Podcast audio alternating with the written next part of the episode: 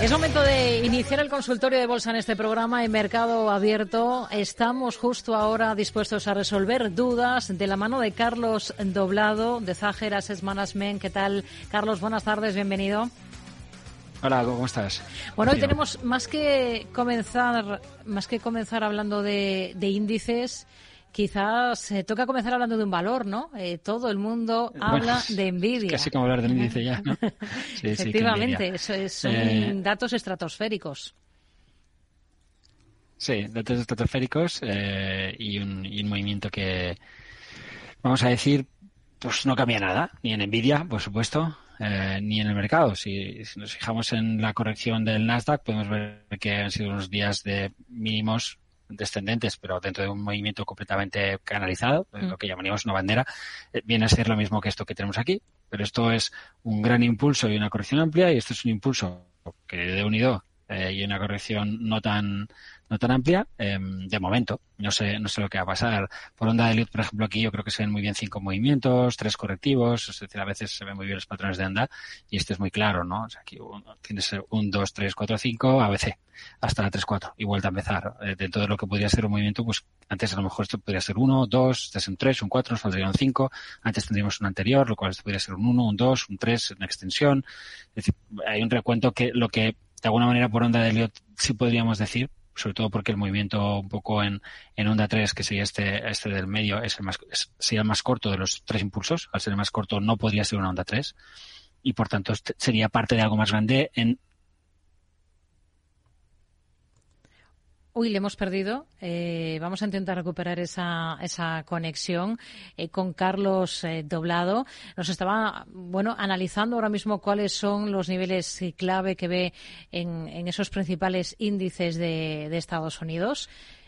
Em, vamos a intentar retomar enseguida, em, a la vuelta de pausa. Voy a aprovechar, entre tanto, para recordar a nuestros oyentes cómo pueden participar con nosotros en este consultorio de bolsa, porque hay varias formas de intervenir, de plantear sus dudas de inversión. Nosotros trataremos de resolverlo. Y son oyentes arroba capitalradio.es, el correo al que pueden escribirnos a través de WhatsApp. Nos pueden dejar notas de audio en el 687-050-600, 687-050-600 y hay un número de teléfono al que pueden llamarnos para intervenir, que es el 91 283 33 33. Me dicen que ya nos está escuchando perfectamente Carlos, ¿no? Sí, yo os he escuchado perfectamente todo el rato. Nosotros nos hemos quedado... No hasta a mí, pero yo eh, Efectivamente. no te he perdido en ningún momento. Bueno, pues como bueno, decíamos... Pues te decía que... Hmm. Sí, que la semana pasada hablábamos de que el mercado había corregido se, había, se rebotaba desde su línea de tendencia en corto plazo, o en muy corto plazo, porque es esa línea de tendencia que el futuro del índice nos mostraba con más claridad quizá que el contado, pero más o menos va una, es una, era una cosa así. Pues por ahí el mercado rebotaba, cubría el, hueco que habíamos dejado a primeros de la semana y desde ese nivel, que es resistencia, patrón envolvente, claramente esto ya te estaba indicando que la resistencia estaba funcionando y que veríamos probablemente un nuevo movimiento con nuevos mínimos, pero mínimos que no tenían por qué ser intensos. Ya hemos visto que en el caso del Nasdaq eh, canaliza canalizan perfectamente y que forman parte de un patrón, en principio, de continuidad. No se rompa el alza y los mercados no hagan nuevos máximos ascendentes. Podemos ver al lado el gráfico del futuro del S&P500 y bueno, vemos ahí claramente una línea de tendencia, como los precios, igual que en el caso del, del Nasdaq o sea, del Nasdaq en el, en el futuro no, esto no cambia si, si tomamos un, poquito, un poquito más atrás, ¿no? Es decir, eh, en vez de una línea de tendencia tan acelerada, pues una menos acelerada. ¿Por qué? Pues porque cuando va tan acelerado un movimiento normalmente no, no puede mantenerse. Entonces tiende a perder momentum, tiende a perder pendiente, pero eso no es un cambio de tendencia. Es algo que los analistas técnicos vienen eh, explicando, en mi opinión, mmm, tan, tan malamente como reiteradamente si yo pierdo esta línea de tendencia, tampoco voy a tener un cambio de tendencia. Lo que tendré es menos pendiente respecto al alza que tengo en curso. Las, las, tendencias dependen de los mínimos y los máximos, no de las líneas mágicas que ponen los analistas por ahí a mano alzada. Así que el SP pues se muestra fuerte también. De hecho, ahora mismo estaría marcando máximo histórico. Con lo cual, pues, ¿qué voy a decirte? Por lo que te decía antes, que no ha pasado nada. Es un día más en la oficina, que es esta oficina concentrada que tenemos últimamente en, pues eso, una, una decena de compañías, siete grandes y alguna más que les acompaña. Hmm. Eh, por ejemplo, Walmart, que es otro de los que no está eh, con ese apellido de magníficos, pero esta semana ha marcado máximos. pues eso, eh, que no todo, que no todo es tecnología, ¿no? O sea, el resto del mercado en gran medida o en una medida importante va acompañando, no, no de una forma tan excepcional, pero ahí está Walmart haciendo haciendo nuevos máximos históricos y superando una gran resistencia ascendente que pues que mantenía desde hace pues fíjate casi cuatro años. Lo hace con web y en principio es un cap de ruptura más allá de que podamos bajar a cubrirlo. Así que el aspecto de la compañía es bueno y todo precio por encima de 170 no admite ni la más mínima discusión. Más allá de de que por debajo del 170 tampoco vas a ser bajista, pero podrías considerar que algo se está agotando. Ahora mismo no hay, no hay nada. Es decir, es normal que podamos tener a, muy corto plazo este tipo de, de, comportamientos, ¿no? De euforia en un día, pero al final del día, pues, una cierta frustración porque los precios terminan, pues, lejos de los máximos pero porque todo tiene que ser ajustado eh, en tiempo en profundidad. En este caso, pues lo estoy haciendo en profundidad, en días anteriores lo había hecho en tiempo. Hmm. Vamos con cuestiones de oyentes, por ejemplo, vamos a ir con un correo electrónico de un oyente, Pau, en concreto, que nos pregunta si puede darle soportes y resistencias de dos valores. El primero de ellos es Aperam y el segundo es Zalando. Entendemos que tiene acciones de, de estas dos compañías. ¿Qué le podemos decir, por ejemplo, de Aperam? Carlos. He dejado de escucharle y ya no sé si es que no le escucho o se ha caído la, conexión. Sí, de nuevo no tenemos esa conexión. Hoy estamos teniendo bastantes problemas, todo hay que decirlo. Vamos a ver si lo recuperamos enseguida eh, para seguir analizando valores, porque hasta ahora hemos echado un vistazo a los índices, hemos mirado también algún título, como es el caso, por ejemplo, de Walmart en Estados Unidos, con muy buen comportamiento técnico. Eh, Carlos, Aperam. Sí, ahora sí te, había, sí te he perdido. Me, hablabas de Aperam, creo, y eran dos títulos, ¿no? Sí. Aperam y Zalando. Te, perdí un Aperam y Zalando. vamos. Muy bien, vamos con Pues eh, Aperam está viviendo en los últimos días un proceso de ajuste también tras un, tras un importante rally. Puedes ver aquí el proceso de, de, vuelta al alza. Entonces tendríamos un poco un retroceso hacia esas zonas que podrían ser niveles de compra. ¿eh? Dentro de que hablamos de un valor bajista en las tendencias ya de una cierta relevancia. ¿eh? O sea, no, quizá no es el título donde yo estaría buscando una, un posicionamiento, pero eh, es, es, un buen nivel, es decir, la zona 27 y medio, 28.70 es, es de fuerte soporte y el valor debería intentar mm, retomar la tendencia de esta zona, en mi opinión. Si perdemos ese gap que, dejamos aquí, que es un gap de ruptura, las cosas se podrían complicar y podríamos volver a ver el título recayendo hacia la zona de 24 en esa inercia un poco previa que, no está revertida. Incluso jugando aquí un poco con la idea de una línea de tendencia, pues tendríamos que más o menos el valor está recayendo, que no me gusta mucho esta, esta propuesta, ¿eh? O sea, me parece que esto es más casualidad que cualquier, que cualquier otra cosa. Y Zalando, sí Vamos a verla. Em, pues también es una compañía que, en este caso no sería santo de mi devoción, está en una situación pues, de caída libre prácticamente, absoluta. Podemos ver que están en sus zonas de mínimo histórico, no está en caída libre porque tiene un soporte que es el de su salida a bolsa. Y ahí de momento ha, ha intentado mantener. Alguien quizás está viendo aquí un super cabeza de hombros. Pues, bueno, pues podría ser, pero para eso hay que romper los mínimos.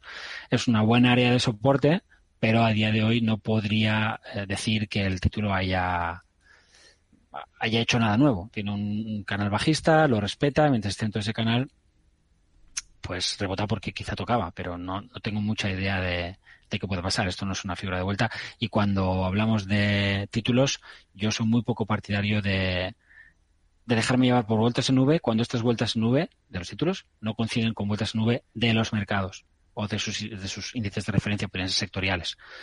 Em, es una compañía que puede intentarse dar la vuelta a nube, pero yo siempre prefiero, siempre lo digo, hay mucho dinero que no es para mí y este es, este es el tipo de dinero que yo no quiero. Eh, a mí solo me gusta incorporarme con vueltas nube en los índices. Y cuando los índices tienen vueltas en nube, obviamente los valores tienen vueltas en nube, con lo cual voy a también, eh, tengo la idea de entrar en valores en, en nube cuando coinciden con índices. Pero cuando no es el caso, como sería este, directamente, pues oye, busco otras cosas, lo dejo correr, eh, no, no es de mi interés. Y creo que no es de interés de ningún, de ningún técnico razonable. ¿eh? O sea, honestamente, más allá de, y cuando digo razonable me refiero a aquel que entiende que la misión no es conseguir cazar a las compañías en sus mínimos. No lo es porque hay muchas.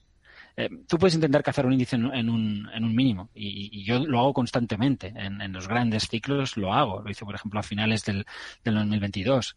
Eh, como sabes, utilizo mucho herramientas de sentimiento inversor para hacer esas cosas. Pero es que si se me va el mercado, se me va el mercado. Entonces se me puede todo.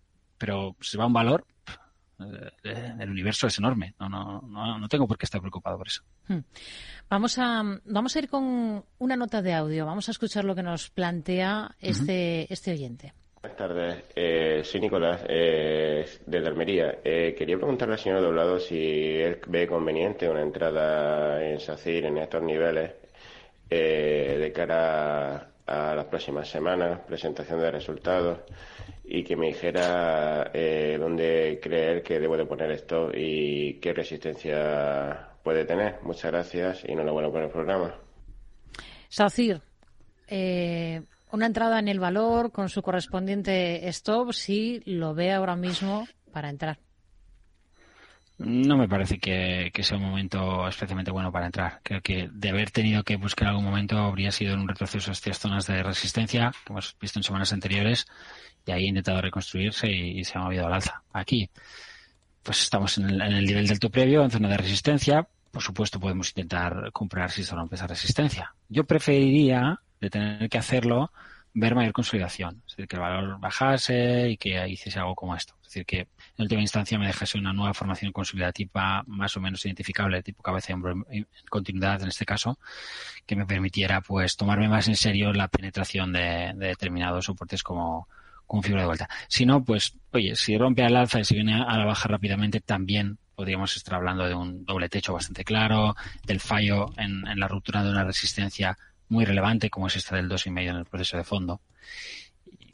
Y, de alguna manera uno tiene que decir, vale, me he equivocado y, cierro la posición porque es bastante, bastante evidente, ¿no? Eh, si, el problema de trabajar esto es, como vemos, que se va bastante, ¿no? Es que los estados son muy amplios cuando, cuando uno sobre todo trabaja compañías que han sido muy bajistas porque, porque estas compañías tienen mucho rango, los procesos bajistas son más volátiles. Eh, y ahí lo que se puede es intentar trabajar con, con algún patrón más, más cortoplacista. Es decir, oye, ¿y si aquí construyo una ruptura de resistencias y puedo tomarme este nivel como, como una zona de stop? Sí, porque tienes una consolidación importante en zona de resistencia. De hecho, sería bastante feo que ahora recayera y perdiera 3 euros. Sería bastante feo. Pero yo preferiría, en todo caso, dado que si rompemos nos acercaremos ya mucho a la, resistencia, al alto previo, pues descartar toda la zona y, entrar en caso de ruptura del, nivel del 325 o una cosa así está por ahí, un poquito por encima, 320, 330, vamos a hacer números redondos. Hmm. Bueno, al margen de SACIR, venga, vamos a ir con un correo electrónico de otro de nuestros oyentes que nos pregunta por dos compañías. Uno, ¿qué niveles tenemos que tener en cuenta en BESI? Y dos, mm. si es buen momento de entrada en General Electric. BESI es, el, ticker del, del, valor por el que pregunta que es eh, B Semiconductor. Ah, vale, vale, vale. Es una, es una compañía... ¿Está con esa, puede ser? Eh, no, no, sé, no me equivoco. Eh, Nasdaq el ticker caso, es, ¿no? Es, es BESI. No, es la bolsa holandesa. Ajá, entonces no... no B-E-S-I. No, conozco cómo es. Bolsa holandesa, dices. sí. Entonces, pues, ya está, no pasa nada. Sabiendo eso ya la encontramos. Aquí está. Eh, ves, eh, semiconductores. Okay. Sí.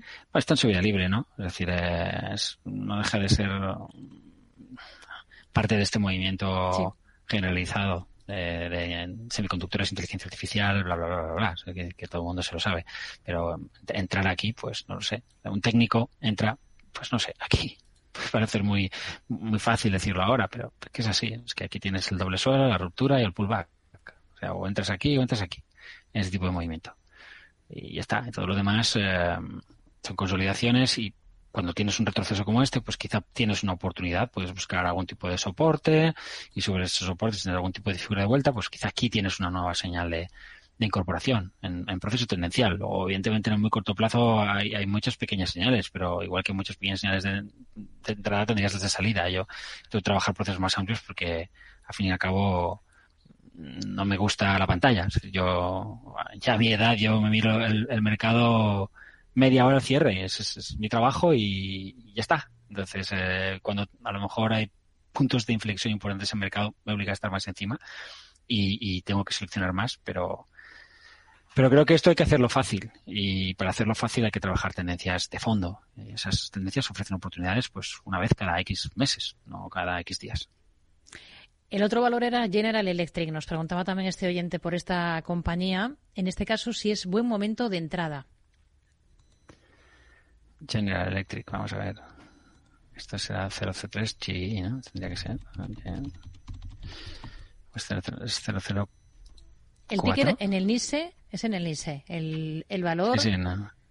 es, es. Sí, sí. Eh, no, buscaba el. Es que antes de poner el, el, ticker tengo que poner un código que me marca el, el, el mercado. Y entonces en el mercado americano hay tres. Tienes, el, tienes tres bolsas: el Nasdaq, el NICE y el, y el Amex. Amex es 009 y los otros son 003, 004 en mi, en mi Visual Chart, que es la herramienta que utilizo.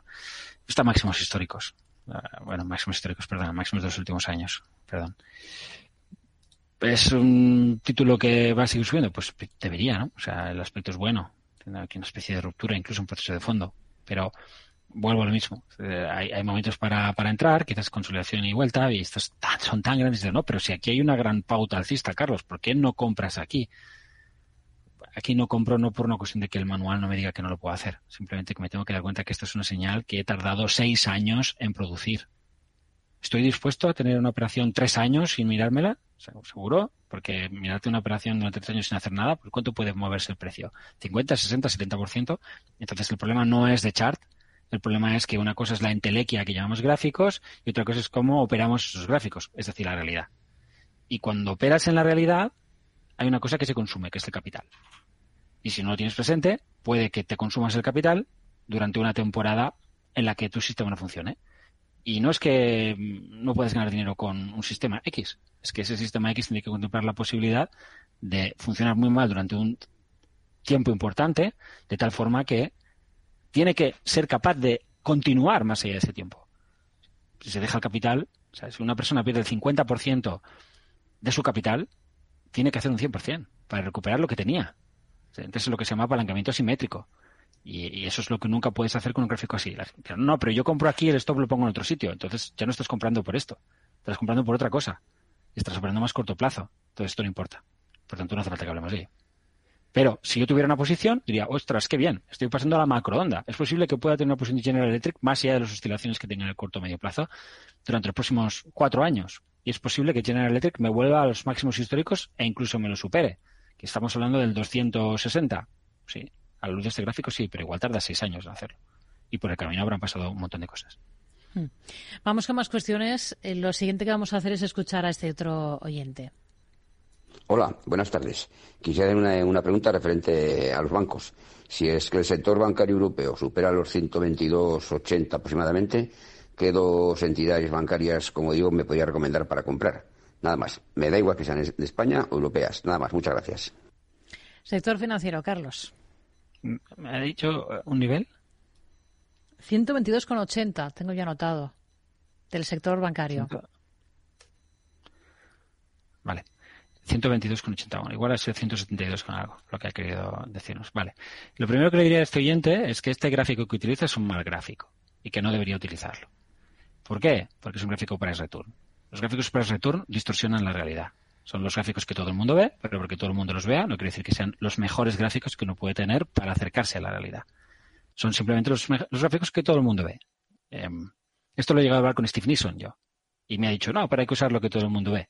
Y entonces yo le dije, ah, vale, ¿y entonces por qué los gráficos de Charles Dow funcionaban? Los gráficos de Charles Dow no los veía nadie, fue el primero. Funcionaban. Silencio. Que todo el mundo lo vea no significa nada. Todo el mundo puede estar haciendo algo mal. De hecho, curiosamente, los analistas técnicos manejan la idea de la opinión contraria, es decir, que la mayoría se equivoca.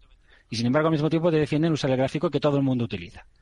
Bueno, es la, coherencia de los analistas técnicos brilla por su ausencia. Cuando digo coherencia me refiero al hecho de que cómo vas a tomar un gráfico que está siéndose, está viéndose constantemente alterado por dividendos y ampliaciones de capital que a, lo largo de los años te provocan que esta resistencia que puedes ver aquí, que está aquí, podría estar también en un gráfico price total return, pues puede ser casualidad.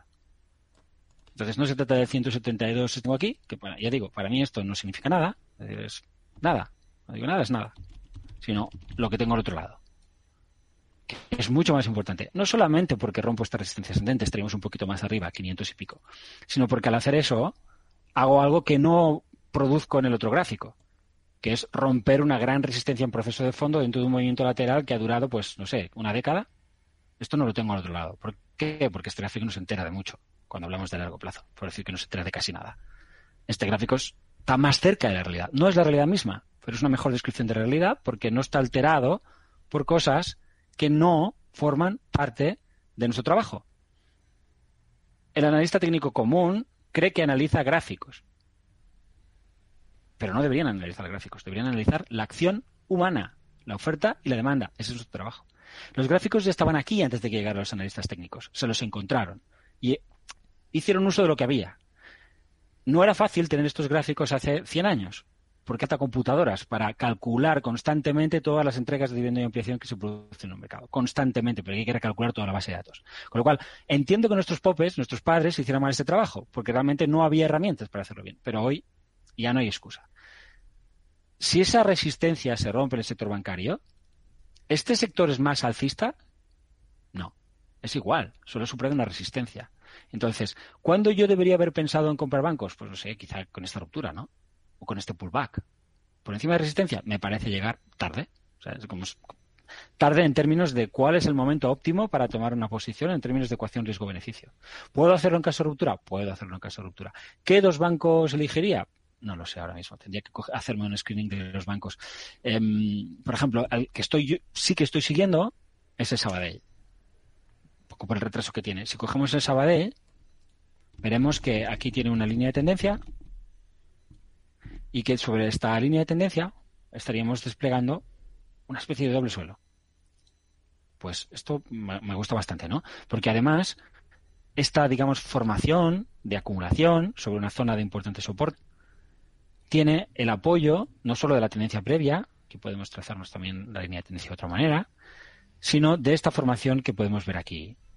Esto que vemos aquí, que ya en sí mismo es una, es una fase de acumulación-distribución con, ruptura al alza, esto es un patrón de continuidad de tipo doble suelo con asa, que a su vez tiene otra formación aquí dentro, o cabeza y hombros, me da igual. Aquí sí que estoy muy de acuerdo con lo que, con lo hacía Castillo, que es la única de las pocas cosas que, que estaría de acuerdo con él, que es que él le llamaba a todo, y le llama a todo figuras de vuelta figuras de continuidad. Y yo estoy muy en línea con esta idea. Los nombres no importan. Si es esto o es no importa. Lo que importa son las consecuencias de esos fenómenos de acumulación-distribución que se producen en los mercados a través del comportamiento de la oferta y la demanda, que podemos ver mejor o peor reflejado en función del tipo de precio que estemos viendo el gráfico. Este es un gráfico ajustado por dividendo y ampliación porque el Sabadell está constantemente haciendo pagando dividendos. Por encima de hoy 1.28 con 1.22 con 6, no, porque igual mañana pago un dividendo, no tengo ni idea, y entonces el nivel va a cambiar. Por encima de 1.22 con 6 tendríamos una señal de compra que me parece bastante interesante para el banco, sobre todo si nos vamos al proceso de fondo. ¿eh? Vemos que la, reversión de la tendencia de, bajista de largo plazo pues es bastante clara, con su superación de directriz bajista, con la superación de zonas de resistencia en proceso de fondo muy claras, con lo cual, de alguna manera, esto, esta gran tendencia bajista ya, ya es cosa del pasado y lo normal es que se vaya purgando, se vaya recuperando y tenemos espacio para subir hacia estas resistencias de aquí arriba acompañando al sector que, como hemos visto antes, estaría no solo rompiendo una resistencia ascendente en corto o medio plazo, que es importante, sino una mucho más grande de 10 años. Carlos, en un minuto que nos queda, em, o quizás un pelín menos, em, un valor, algún nombre, algún otro título que esté siguiendo. Pues mira, la semana pasada te di uno y creo que podemos seguir con el mismo. Eh, yo, como sabes, soy una persona muy de, mis cositas y de, hacerlo como a mí me es cómodo, que me he ganado este derecho ya en, la vida. Y básicamente cuando ya he hecho mi trabajo, lo hice hace meses, no, no me como mucho la cabeza. Pero creo que Tesla está en una muy buena situación. La semana pasada estaba rompiendo esta este patrón de cabeza y hombros y después lo que estamos viendo es una especie de pullback. Recordemos que Tesla lo que tiene aquí, y esto lo he explicado muy bien en, en mi canal de Telegram, si la, gente quiere ir podrá ver los vídeos, puede poner Tesla, buscar los vídeos como hemos subido. No hablamos solamente de, este, de esta bandera, sino de otros elementos importantes de soporte en, procesos de medio y largo plazo que se pueden ver muy claros si, si le dedicamos un poquito más de tiempo al, análisis. Pues con ese nombre nos quedamos, el de Tesla. Carlos Doblado, analista de Zajeras Management. Hablamos la próxima semana. Gracias, buenas tardes. Hasta la próxima.